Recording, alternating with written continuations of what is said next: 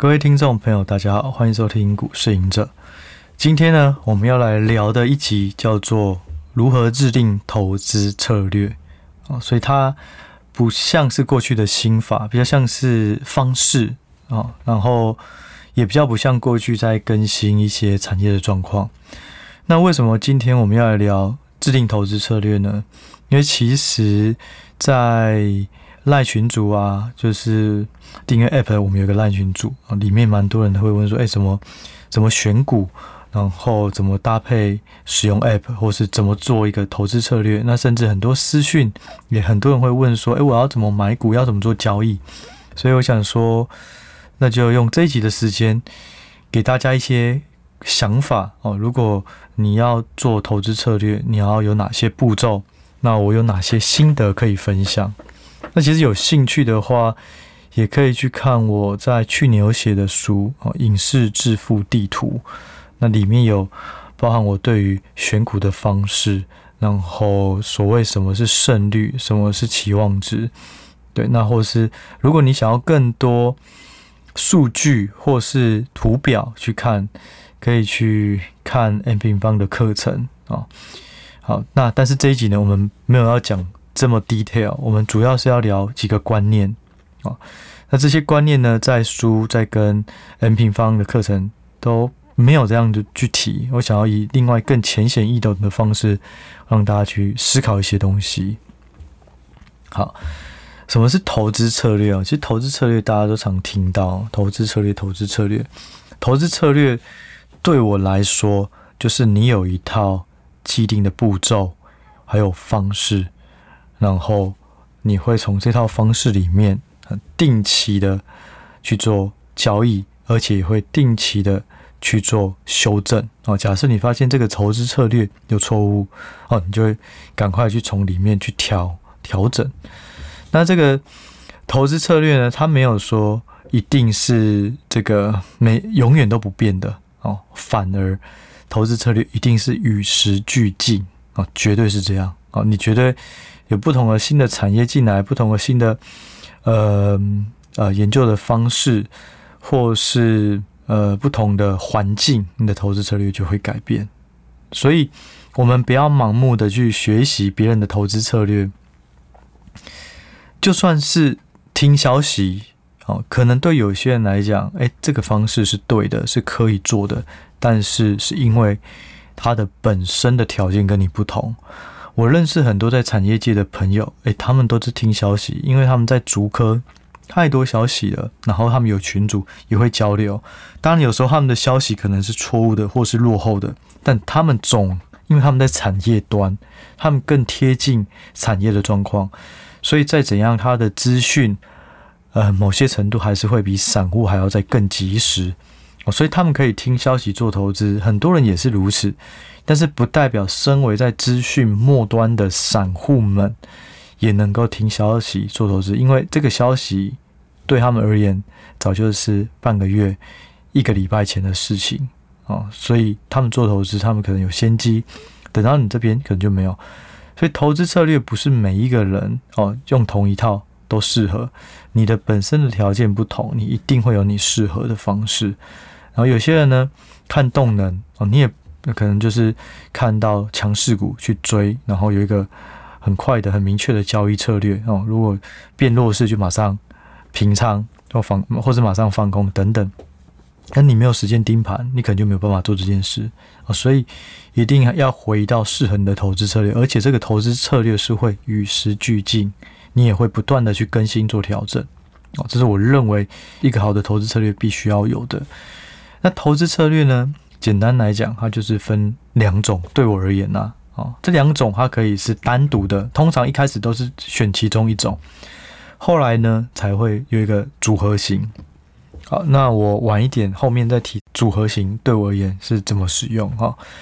这两种呢，简单来讲，一种就是直性的投资策略，一种就是量化的投资策略。什么是直性？什么是量化？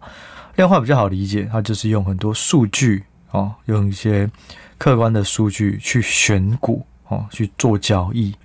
那直性的呢？他看的不是数字，啊，他也会看数字，可是他更重视的是叙述性的东西，例如公司的状况、产品的竞争力、技术的状况啊，然后管理团队的状况、产业的状况啊，这些东西就像几纳米、几纳米哦，这种东西它不会有一个客观的数据，甚至良率你也不知道，订单的状况你也不知道。产能加动率你也不知道，但是你可以透过多研究这个趋势、供需的状况、产业的状况，去判断这家公司的未来。哦，这就是直性。所以我今天呢，会稍微介绍直性哦，还有量化的投资策略，大要怎么看，或者要注重的东西有哪些？哦，我们先从直性开始讲哦。直性最简单的或最快的来讲哦，简单来说就是看报告。哦，看很多研究报告哦，你就大量的去看。但看研究报告有一个缺点，就是你都是透过别人解读的东西再去做消化。如果别人在解读，或者是分析师啊，或者是投顾老师，或是不同的讨论区，他们在解读一档个股的时候是有偏颇的哦，他可能有买股了，所以他不会讲他的缺点。那你在吸收知识的时候也会有误导，也会误差，也有误差。哦，所以对我而言，我觉得你要研用直性的研究一档个股，最重要也是最直接的方式，就是直接上官方网站。其实官方网站真的资讯超多哦，我建议大家不要舍近求远哦，去找了很多可能是二第二手、第三手，甚至别人转译的内容，然后去吸收官方。网站就真的超多东西了哦，你可以去看哪些东西呢？就我而言呢，哦，官方网站首先你可以先看这家公司的严格，通常一定会说哦，这家公司以前在干嘛，过去在干嘛，然后它怎么转型啊？然后第二个呢，哦，看公司的团队哦。总经理他过去是谁？然后你也可以 Google 查哦，总经理啊，董事长，所以这家的灵魂人物到底是谁？你就多关注那个灵魂人物啊。通常可以从这个方面去看。第三个啊，可以去看官方网站上面的产品介绍哦，包含它有哪些产品，应用在什么领域，还有它新产品的推出或是规划哦。再来啊，呃，第四个哦，投资人关系。哦，这个是我最常会使用到的投资人关系，就是说，通常每个公司上市柜的公司，它会有一个部门，就叫做投资人关系哦，IR 哦，这个部门呢，它最主要就是在跟股东，不管是散户，不管是法人做沟通，所以他们定期的简报档、法说会的简报档，或是年报。或是公司介绍的简报档，基本上在这里都可以下载得到哦。投资人关系，然后这里面也有很多东西值得看哦，包含财报啊，或是公开说明书哦，很多都可以在这里面找到。那如果财报、年报、公开说明书找不到怎么办？没关系，你可以去公开资讯观测站哦，上面都有。这个是一个集结全部的上市柜新票的股票、新新贵的股票的这些。财报的东西都可以在公开资讯观测站上面看。好，那我接下来就跟大家讲财报要看什么。其实以前我们被要求，我在第一份做工作，在做研究的时候呢，主管都要要我们看年报哦，然后年报真的很长，都是可能有一两百页啊。那到底要看什么？哦，久了以后就开始可以更快速的浏览出年报的重点。哦，我我甚至啊，还是建议，如果你真的想要重压一档个股，一定要去看一次它的年报。哦，那到底要看什么？第一个，哦，看公司管理团队的背景跟经验，他一定会有一个表格是去列他的管理阶层，董事长、总经理、财务长，甚至研发长等等，然后他们有持股多少，他们的学经历是什么。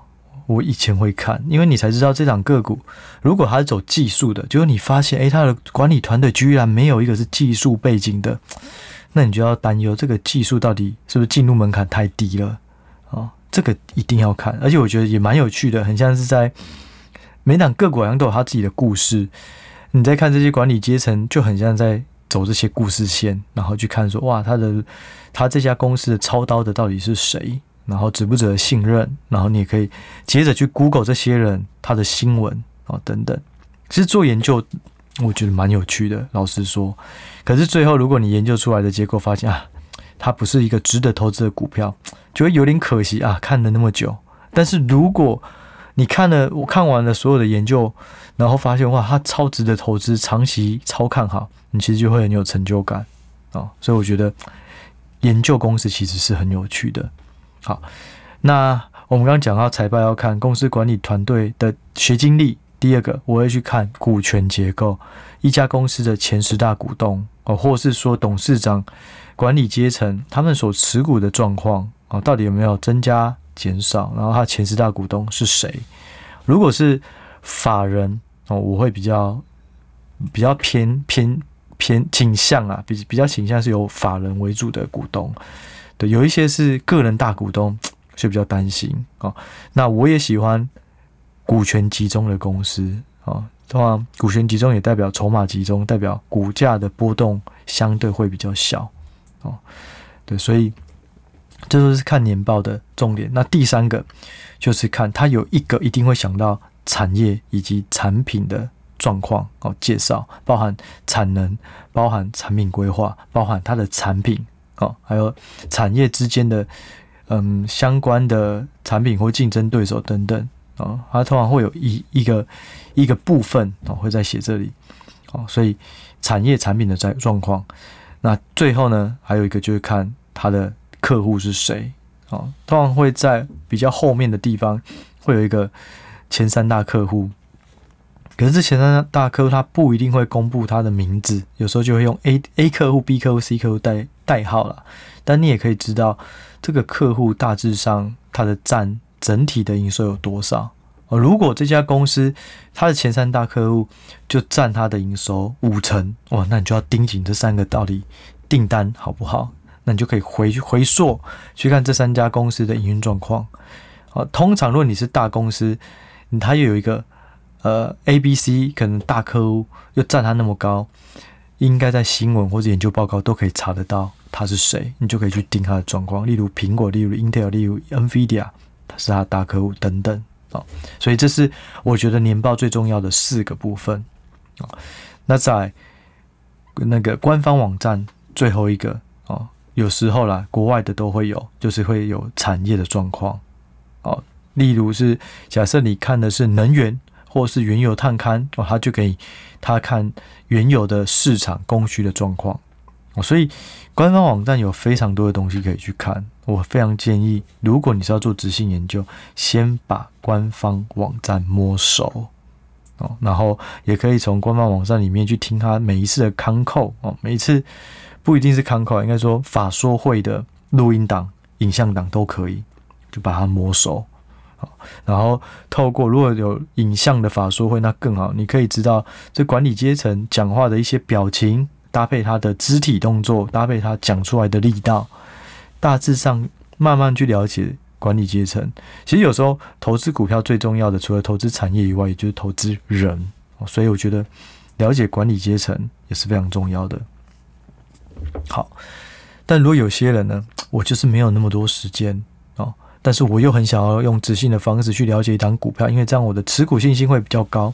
好，没有关系，你就可以有一个快捷的方式，哦，就是在网页上，呃，网呃 Google 上面直接打 Money DJ，哦，然后再加空格那个股票的名称。哦，Money DJ 它是一个网站哦。那我以前嗯要想要没有时间快要想要快点快速研究的时候也会打。然后他基本上就会整理这家公司的年报的资讯，但是要注意这些资讯不一定都是最新的哦，所以未必是嗯最正确的。所以你大致上看完 Money DJ 以后，可以知道它发展的是什么东西，它的客户有谁，原原材料会跟谁拿之类，可能有时候会有这些简介。我觉得那个对于短时间要了解这档个股在干嘛是蛮有帮助的。那如果你要有更完整、更详细、更正确，就还是要回到年报啊。所以我觉得这是直直性研究的方式啊。你说看研究报告、看讨论区、看现在很多来群主都会收到很多券商研究员写的 call memo 哦，就是一些拜访的记录，这些都 OK。但是源头哦，这家公司最原汁原味的法说会的资料年报，有空一定要看哦。这就是质性分析哦，质性的研究。那你就是从这里面呢，你看看到你喜欢的个股，然后做长期投资哦，这就是直性的投资策略。那量化是什么？量化呢，就比较像是看数字来选股或是做交易。例如，我们用月营收去做排名，哇，哪些月营收累积起来这个月是比这个去年的累积同期还要再高，或是这个月营收创新高，或是这一季公布财报毛利率持续向上攀升等等，有各种各样的财务比率，好，这种都是量化，因为量化就是用数字。但是这种财务比率，刚刚讲它还是比较偏公司的本质，啊，质性的方式，只是透过量化数据去呈现。但是有一种量化是真的跟公司一点关系都没有，哦，他看的是市场资讯，例如，嗯，成交量，例如这个日内哦，股价日内到一天以内的走势的变化，哦，或是均线的位置，哦，然后或是各种技术指标。哦，它跟公司的基本面比较无关，它看就是市场资讯。那通常这种量化选股或交易的方式呢，也会比较短线。我会建议，嗯，如果你想要中长期投资的话，还是要以资性研究的方式，你才抱得住，你才不会上去，然后也不知道公司在干嘛，然后就加码，然后下去已经到底部了，可是你不敢加码，你反而是杀低。哦，我认为量呃直性跟量化都重要，但是如果你是要走中长期的投资，而、是而且你是股市，你的持股比较集中，那建议一定要走直性啊、哦。那对于量化投资而言呢、其实比较简单的，就像是嗯，我之所以要出 App，就是我自己其实也很喜欢用量化的方式去做选股，因为你选出来以后，你再做直性的研究就很快。所以这也就是我所谓的综合的方式，因为我觉得量化跟直性都很重要。但是如果你是一间一间公司去看直性、去看年报、去看财报、去听法说会，没有那么多的时间。但是如果你有量化的方式，直接去选出来，会变成你如果不做直性研究，你会没有信心。所以就各利用他们的缺点，用量化的方式选股。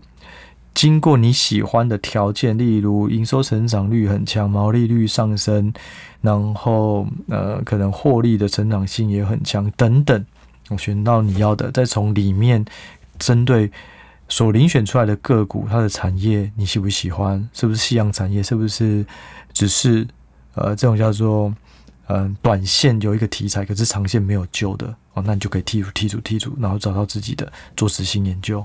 其实我以前在公司也是如此，不然我们要看，呃，像就像我以前我是可以买美股、中港股，然后欧洲的个股都可以，日股也可以，对，这么多的股票根本看不完，所以我就必须要透过量化的方式直接去选，那这样会比较快。当然还要搭配外资券商给予的一些比较正面的评级，好，然后就会优先做研究，这样会比较有效率，好，所以。直性跟量化就是这样做。好，那所以呢，我们重新来讲哈，怎么制定啊？怎么找出自己的投资策略？我们分了三个步骤。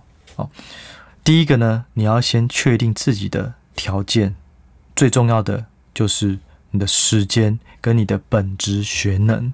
你对于股市里面的东西到底熟不熟？你知不知道什么叫做成交量？什么是均线？什么是损益表？哦，你必须要先知道这些。第二个，你就算知道这些，你一个礼拜有多少时间可以去看？可以去看这些资料？我认为啦，你一个礼拜如果有个两个小时可以做股票的研究，那也许你就可以走直呃。走主动的方式，啊，主动投资就自己去选股。但如果你的本职学能还不够，还需要学习，而且你也没有时间，那我建议直接就走被动式的投资就好，也就是直接去买 ETF。啊，因为你如果没有时间研究，你在股市的把握度就比较低，胜率就比较低，那亏钱的几率也更大。哦，所以不如就选择比较安全的方式、稳健的方式，虽然报酬率也会比较低，可是这也很合理，因为你没有具备赚超额报酬的条件，那你就稳稳的先从被动式投资开始，等到你有时间，你也有能力哦，那你再慢慢切到主动哦。所以第一个步骤就是先确定自己是要主动或是被动，然后去看你的时间跟你的本质学能。那我认为。一个礼拜有两个小时可以钻研股票，基本上你就可以走主动了。你看是要嗯花一些时间去看技术线型，或是花一些时间去看一些财务的东西、财务比率哦等等都 OK 哦。对，那第一个哈就是说要先确定自己是主动或被动哦。第二个，你的选股到底是要走直性或是量化啊？我觉得。最后，就像我刚刚讲的，它可能是一个混合型啊，都有组合型的。可是你在一开始学习或者一开始做投资的时候，通常只会选选择一条路。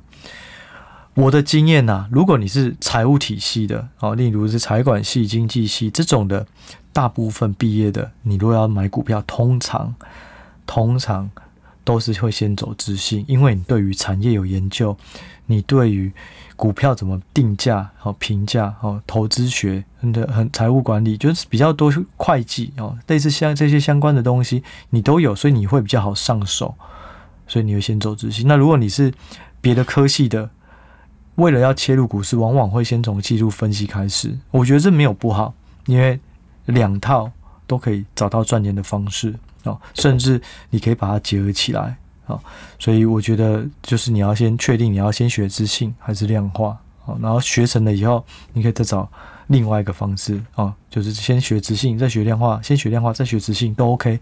你只要先培养出你对于股市的敏感度，然后也了解股市的整个框架，慢慢的去扩增你的优势，慢慢去扩增你的知识，我觉得这个是这很好的。好，那第三个呢，就是考量风险承受度。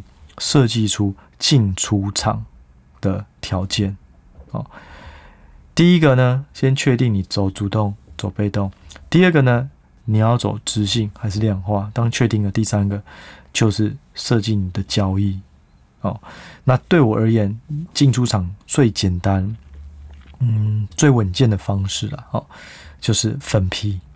那分批就是第三个，它没有完全的答案，没有人会有一样的。投呃交易方式，每一个人看的指标不同，风险承受度不同，资金不同，心脏不同，有些大颗，有些小颗，比较害怕波动，哦，他可能就会设计不同的，所以你一定要去找出你自己的。哦，那对我而言，分批是最稳健，因为你的成本就会建立在一个平均数上，不会追呃追高，也不会杀低。哦，分批呢有两个维度哦，可以去思考，一个你的分批。是以时间做分批，例如一个月买一次，一个月买一次，一个月买一次，不管价格高低。第二个呢，依据价位哦，如果这个价位涨十趴，我再加码一些；如果这个价位跌十趴，我加码稍微多一点，再跌下去十趴，我再加码再更多一点哦。例如，例如是如此哦，以时间或是以价格去做分批的进出场哦。那嗯。在这之后啦，最重要的啊，就是要设计，要呃，要找出一个停损的方式哦。进出场不管怎么样，加码分批都 OK，但是你一定要有自己的停损方式哦。你就算往下摊平 OK 啊，你的成本建立在很低，但你不可能无限的往下摊，你一定还会是会有一个呃停损的机制啊。那就我而言的话啦，嗯。我停损比较习惯用技术分析哦，我会看比较转弱势的哦，我就会停损。什么叫转弱势？就是跌破支撑站不回去哦，可能是说这个股价一直走一走。什么是支撑？就是之前股价的一个底部。我发现过去在这里有两次跌到这个价位了，马上都反弹。那现在呢，跌到这个价位，我就会观察它会不会跌破。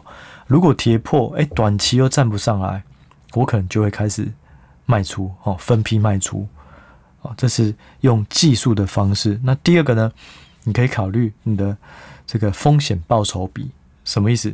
假设你买这张股票，你希望能够赚到三成，呃，赚到三成，哦，就是它会上涨三成，那你自己可以设定三分之一，哦，就是当这档个股亏十趴，哦，三分三十趴的三分之一就十趴，上去赚三十趴，那三分之一下来的时候，我跌十趴，我就要停损。所以，如果是波动更大的个股，哦，你可能预期哇，搞不好都会飙个四十五趴。OK，那你停损的幅度也可以扩大，也就是说，中华电信跟宏达电他们停损的那个比率绝对是不同，因为他们波动就不同。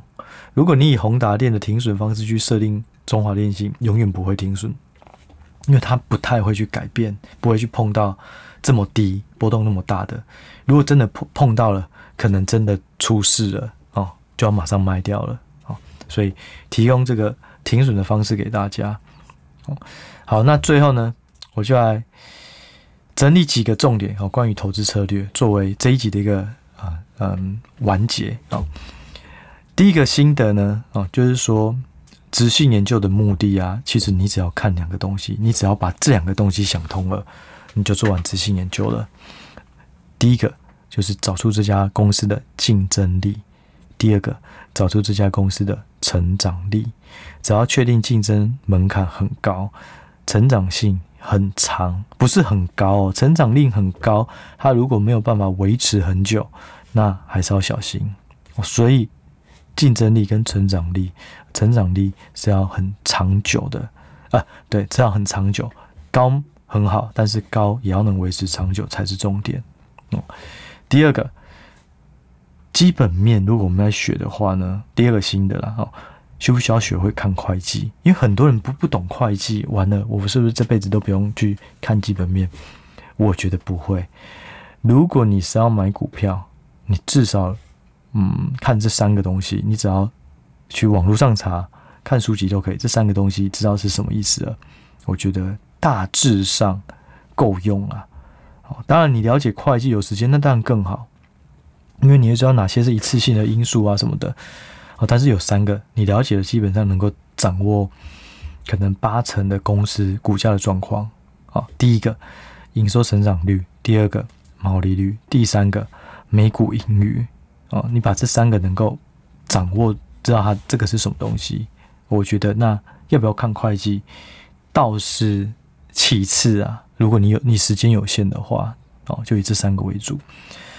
好，那在嗯第三个心得。就是说，其实多数人啊，到最后都是质质性跟量化的综合体。哦，那就我而言呐、我习惯选股，我是看基本面。可是交易哦，不管是加码啊、买进啊，或是卖出停损，我都是会看技术面哦。那另外呢，还有就是看本一笔未结哦。因为本一笔未结就能，它就是一个数据，一个量化的方式去告诉你这档个股，就以过去五年来讲，现在是不是太贵？所以就很好做判断。哦，那观察呢？这两个是一个是买呃买进选股买进，我可能都会挑标的的时候用基本面，可是我在做加减码甚至卖出的时候，我就用量化的方式，因为量化方式好是好处就是它有一个客观的数据。它不一定对，不一定每次你真的都可以买到最低点，卖到最高点。可是它会有客观的数据，让你去做修正。假设这次做错了哦，你会知道，因为我上次设定的是停损几趴或者是什么条件，它可以让你去做修正。对，那最后筹码面也很重要，我就会观察有没有一些特定主力啊、外资啊、投信啊这些大买盘开始卖出或什么的哦，就会去做调整。好。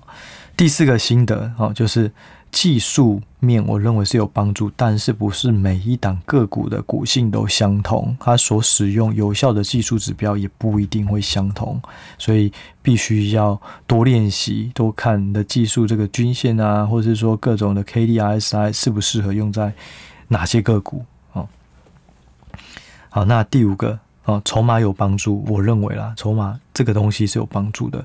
但是它的胜率是有一定的限制，哦，可能到了六成、六十五趴就很高了，因为很多的筹码，所谓筹码是什么？就是你去看进出买进的是谁，你去找最低点买进的那一些人，哦，那些券商分行是谁？等到这些赢家要卖出的时候，你就要特别留意哦。这个原则原理是这样，而且那些赢家券商法人好了，他可以换很多券商去卖，他买进用 A，卖出用 B、C、D、E，你你也看不出来。很多主力大户也都是如此，甚至都挂在外资，其实越来越难看出来了。所以我认为筹码有帮助，但是帮助是有限呐。哦，好，然后再来第六个哦，第六个心得。就是所有策略，你确定好了，都不要拿一两天的绩效去论输赢对错哦，尽量拿一个月、三个月，好，因为公布一个数据最快也是月营收，那也要一个月，你才知道这个东西好不好，好，那。